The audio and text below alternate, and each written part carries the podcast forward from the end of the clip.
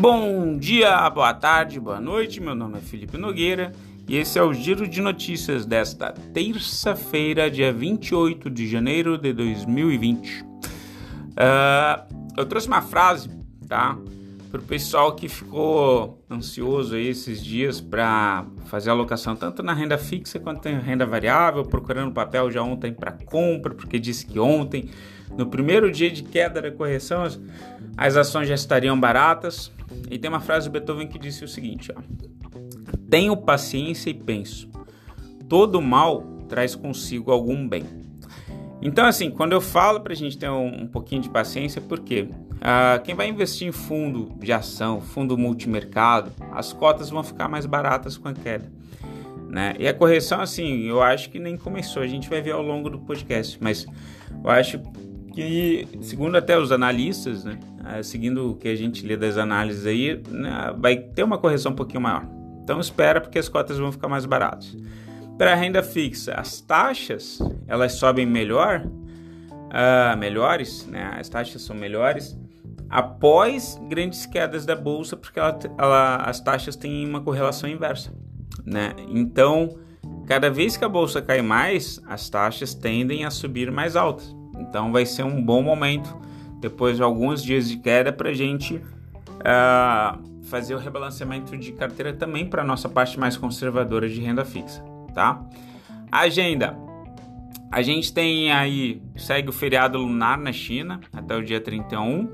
Dia 29, quarta, tem reunião do Fed, do Federal Reserve, e aí é, notícias sobre possíveis possível corte ou não da taxa de juros dos Estados Unidos. Não deve ser o que deve acontecer, mas enfim.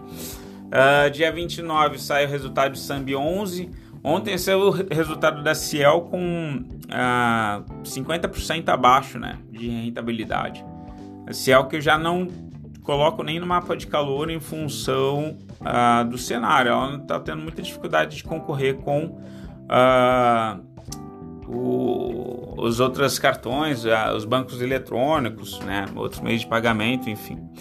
Notícias do mundo. O índice Dow Jones caiu 1,57%, o S&P 500 perdeu 1,57%, tá? O Federal Reserve, então, divulga na quarta-feira é, o corte ou não da taxa de juros. Essa semana a gente tem o FANG. O que, que é o FANG? F-A-A-N-G, tá? É divulgação dos resultados das principais empresas. Então, isso também vai abalar um pouco o mercado lá fora. Vai ter a, a divulgação da, do Facebook, da Apple, da Amazon e da Alphabet, que é a controladora da Google. Né? Impeachment. Ah, segue a briga lá no Senado americano, o Senado que tem por maioria aí é, coligados do Donald Trump, né? os senadores do mesmo partido do Donald Trump.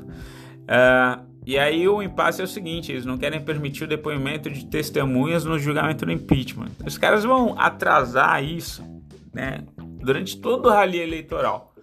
O rally eleitoral lá para quem tá pegando os COIs, uh, que eu tenho mandado lá de tá até na parte escrita, tá? Que foca mais eu não estou especificando um COI, né, mas eu estou falando de gêneros de COIs, que são é, certificados de operações estruturadas, que buscam alta com S&P 500, que buscam alta de ações americanas, tem ações de jogos eletrônicos, né, que é uma tendência mundial.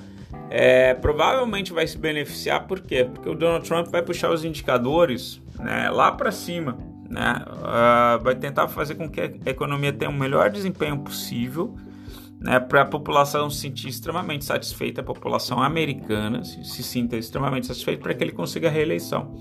Então é um bom momento até para gente que está líquido nesse momento fazer um rebalanceamento, olhar assim é, e se perguntar se eu, é, se eu não fosse brasileiro, será que eu investiria todo o meu dinheiro no Brasil? Isso é um questionamento. E o COI, eu era bem é, averso ao COI, confesso. Tem o Fábio lá que trabalha com a gente que a gente até brinca, que é o, o nosso capitão COI. Uh, mas assim, é uma forma barata de você investir lá fora. Né? Você não precisa, tem a burocracia de enviar o dinheiro lá para fora. É uma forma barata de você comprar ouro.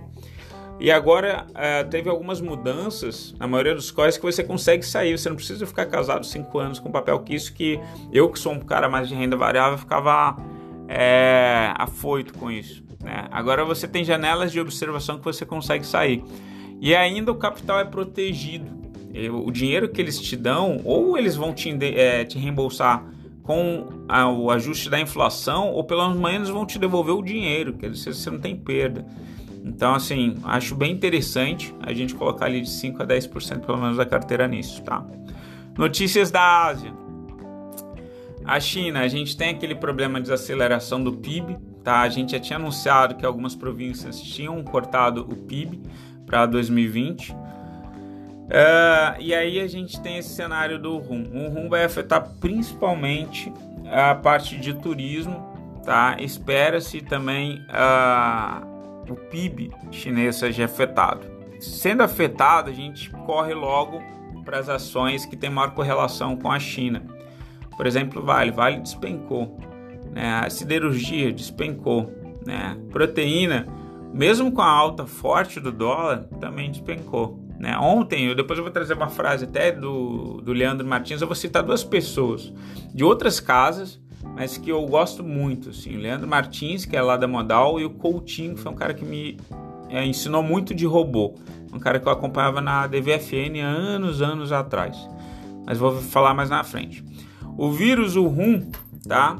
Esse lá da China, ele já matou 24 pessoas, tá? Pelo menos. Uh, e mais de 4 mil infectados pelo mundo, tá? O medo do vírus, então, ele se intensificou ontem. O, a bolsa abriu com um forte gap de baixa, quase 2 mil pontos, né? Para quem opera o mini índice. E aí, muito em função desse receio. O pessoal está comparando muito com a epidemia de SARS que aconteceu em 2002 e 2003. Alguns analistas estão falando que a, a China ela reagiu melhor do que quando aconteceu o SARS em 2002 e 2003. Outros nem tanto. O Lucas Colazo, lá do, da Rico, né? Ele falou o seguinte, uma, uma análise bem interessante, abre aspas, caso o coronavírus estenda seus efeitos, os indicadores econômicos do primeiro trimestre podem ser duramente impactados. E com juros tão baixos mundo afora, os bancos centrais podem ter menos ferramentas para estimular as economias. Então, isso é uma preocupação global. Né? O Estado vir e intervir, captar dinheiro junto ao mercado e, e intervir para tentar fomentar, já que o, a iniciativa privada vai ficar com receio de fazer investimentos. O índice Nikkei no Japão ele recuou 0,55%, tá? E o, os analistas também estão apontando muito uh, que o Japão pode ser um dos principais afetados por essa por essa por esse vírus, assim como aconteceu com o SARS em 2002 e 2003, tá? Porque ele, o Japão se beneficia muito com o turismo dos chineses, tá? União Europeia, Brexit continua a mesma coisa. Dia 31 a gente deve ter a saída do Reino Unido da União Europeia. Alemanha, a gente estava falando que estavam os indicadores para sair, né? Da, da Europa, uh, o indicador de confiança da Alemanha ele veio pior que o esperado. O IFO Business Climate uh, ele recuou de 96,3 para 95,9, quando o esperado era 97, era uma alta ele recuou. Tá? Brasil, PIB, ontem a gente teve o Focus, né, o relatório Focus. Uh, e o que, que teve de novidade? O PIB ele veio com estável, tá? Ele veio com 2,31 para 2019 e 2,5 para 2020, né? sem alterações. Já o IPCA ele foi revisado de 3,56% para 2019, ele desceu, ele caiu para 3,47%. Ou seja, aquela pressão inflacionária vai ter, mas a perspectiva é que seja menos. Isso é até uma, uma pressão, possivelmente, para o corte logo do, da Selic para fevereiro, tá? Que aí você cortando a Selic tem mais dinheiro em circulação, isso favorece uma pressão inflacionária, mas a gente precisa de outros fatores associados. A gente precisa de geração de emprego, a gente precisa que o investidor tenha confiança, a gente precisa que a China, que é o destino da, das nossas maiores exportações, né, ela se acerte com essa questão do vírus por lá, do rum. Né? E para 2020, o, o IPCA manteve-se em 3,75. A Selic tá? Continua aí previsão de corte para 4,25. O DI, que é a, o indicador né, de, de empréstimo interbancário, o de janeiro de 2020 ele caiu para 4,92%, janeiro de 2023 ele recuou para 5,50% e o janeiro de 2025 ele caiu para 6,28%. Tá? O DI que tem uma, um acompanhamento muito próximo da Selic, ele, é um, ele tem um pequeno deságio em relação à Selic. O que é a Selic? É um empréstimo entre os bancos e o governo, né? DI, entre os bancos. E aí eles são as referências que a gente utiliza quando a gente vai emitir em alguns títulos, né, como alguns CDBs atrelados ao DI, enfim. Emprego, geração de emprego, a gente viu que em 2019 foram criados 644 mil empregos, a gente quer que uh, esse número de desempregados caia para apenas um dígito, ele que está na faixa ali de 11% da população brasileira, né? É, a gente tem que acompanhar de perto os próximos relatórios da CAGED do, do CAGED, né, que é o Cadastro Geral de Empregados e Desempregados, para que esse número caia. Tá? Mais pessoas empregadas, mais pessoas vão consumir, mais pessoas é, vão fomentar a indústria, a indústria vai ter mais confiança porque vai ter mais demanda, né? isso vai gerar mais tributação, inclusive, né? mais arrecadação para o governo. É um ciclo, né? tudo interligado. Dólar. O dólar comercial teve uma alta de 0,59%, fechou em R$ 4,2088 na compra, R$ 4,21,01 na venda. O dólar futuro ele teve um ganho de 0,63%, tá? ele fechou em R$ 4,21,05. Tá? A projeção do relatório Focus é de R$ 4,00 para o final de 2020. Tá? Ele que teve uma alta foi para 4,21 o contrato futuro do dólar. Então seria uma subida para depois cair. Vamos, vamos ver. O Ibovespa, o Ibovespa ele despencou, foi para teve uma queda de 3,29% ontem, tá? Foi para 114.481 pontos. E aí eu trago duas frases, quer dizer, uma frase e uma ideia de pessoas que eu, que eu gosto do mercado. Eu, uh, eu sempre vou elogiar muitas pessoas que me influenciaram de certa forma e é por isso que eu tô na, na LS, porque eu tenho o Stormer com uma pessoa assim brilhante. Quando eu conheci ele pessoalmente, é, fiquei mais abismado com a inteligência dele e, e simpatia do que quando eu estava como cliente. Tá? Mas um cara que eu gosto muito também, é, principalmente na parte de análise técnica, é o Leandro Martins. E aí ele falou ontem o seguinte: ó, foi uma queda generalizada sem olhar para quem. Quando tem uma queda dessa da bolsa, o que, que a gente faz? A gente vai lá, por exemplo, no Profit, ver quais são as maiores altas do dia e a gente vai é, vai procurar principalmente papéis não correlacionados com a bolsa. Então você vai lá na celulose, né? Pô, celulose, a Austrália está queimando, é, queimou o estoque, é, eles faturam em dólar, né? O dólar disparou, a empresa vai lá se beneficiar. Aí você vai lá em Suzano, Clabin, caiu. Embraer, Embraer vende avião para fora, fatura em dólar, independe da economia aqui dentro. Aí você vai lá em Embraer, caiu né? Aí você vai lá em siderurgia, pô, siderurgia, exporta para fora, né? Tá tendo a retomada. Aí foi lá, caiu.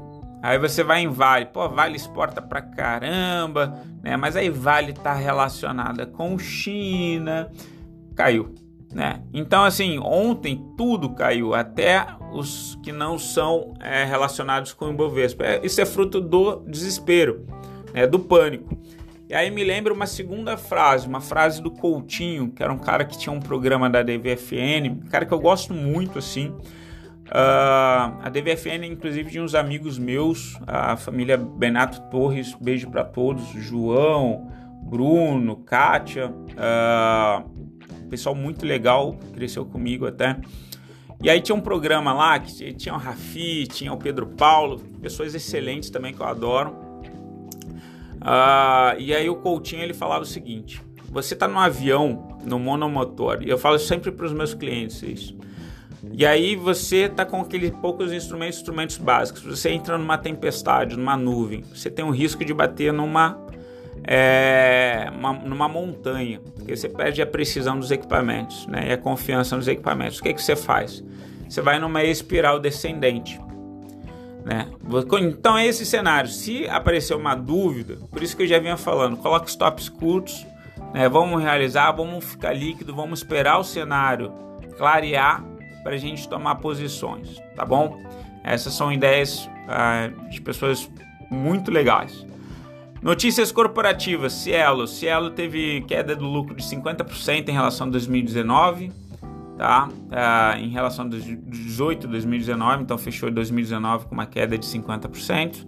CSMG, Copasa, né? a Companhia de Saneamento de Minas Gerais, ela teve um rating elevado pela Moody's. Né? Atenção para Copasa, porque se tiver privatização de saneamento, é uma empresa que já tem infraestrutura, está bem posicionada, ela está próxima do Nordeste, né? os municípios vão poder fazer, é, inclusive, grupos para licitação, tá? É, e não vão ficar mais na dependência de repasse estadual, sendo obrigadas a contratar as empresas estaduais. Então, atenção para a Copasa. Vale 3. Vale 3 acionou o nível 2 do plano de ação de emergência de barragens de mineração. Então, atenção ali para Gongo Soco, a mina de Gongo Soco, tá em Barão de Cocais, em Minas Gerais, se tiver rompimento. A Vale que está sendo muito afetada pela, por esse problema na China. Bancos, o Credit Suisse ele levou a recomendação para os bancos, atenção para a Sambi inclusive, Sambi 11, não compraria agora, tá? É, não estou vendo ninguém dando call, os analistas dando call para comprarem agora, mas o Credit Suisse ele manteve as ações do Banco do Brasil, Bradesco, Itaú, tá recomendando como outperform.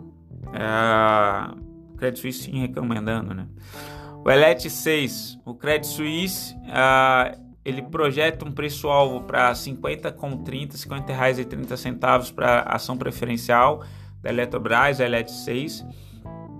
BBAS, uh, uma notícia que eu vi ali na, na, é, na Reuters. É. O Jair Bolsonaro ele descartou a privatização do Banco do Brasil, tá? mas eles estão estudando uma, uma série de medidas de alteração estrutural para manter o banco competitivo frente aos rivais.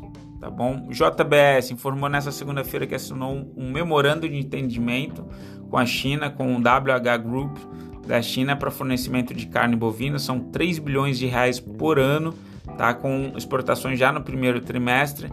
Embraer, o CAD aprovou a venda da parte comercial para a Boeing. Tá? Estrangeiros, ponta vendedor, é, segue na, na B3 na, ponte, na ponta vendedora, mas eles estavam tomando banco. Então atenção com essa queda dos bancos, de repente pode ser uma boa para esse ano. Tá? Reformas, privatização, a equipe econômica ela tenta mudar é, aspectos da lei de licitação da 8.666 para favorecer o ingresso de estrangeiros. Tá? E um dos pontos que eles querem é, pegar é a questão de dar tratamento isonômico entre as empresas estrangeiras e as nacionais para fomentar a concorrência. Tá bom? Commodities. Minério de ferro segue o porto fechado né, lá na China por causa do feriado lunar. Ouro. O ouro caiu durante a sessão asiática, foi para 1.579 dólares a onça Troy, caindo 0,10%. É, o petróleo ele subiu durante a sessão asiática, na Bolsa de Nova York ele subiu 0,62%. O barril fechou 52 dólares e 81 centavos.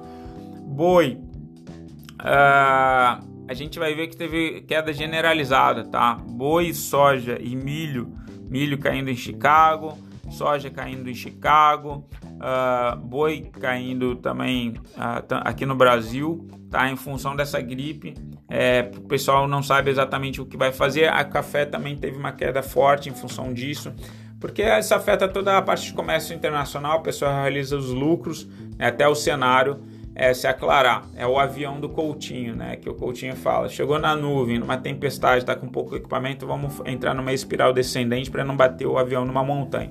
Pessoal, fico por aqui. Desejo vocês um excelente dia, bons traders. É, entre em contato em caso de dúvida, tá bom? Beijos, tchau, fui.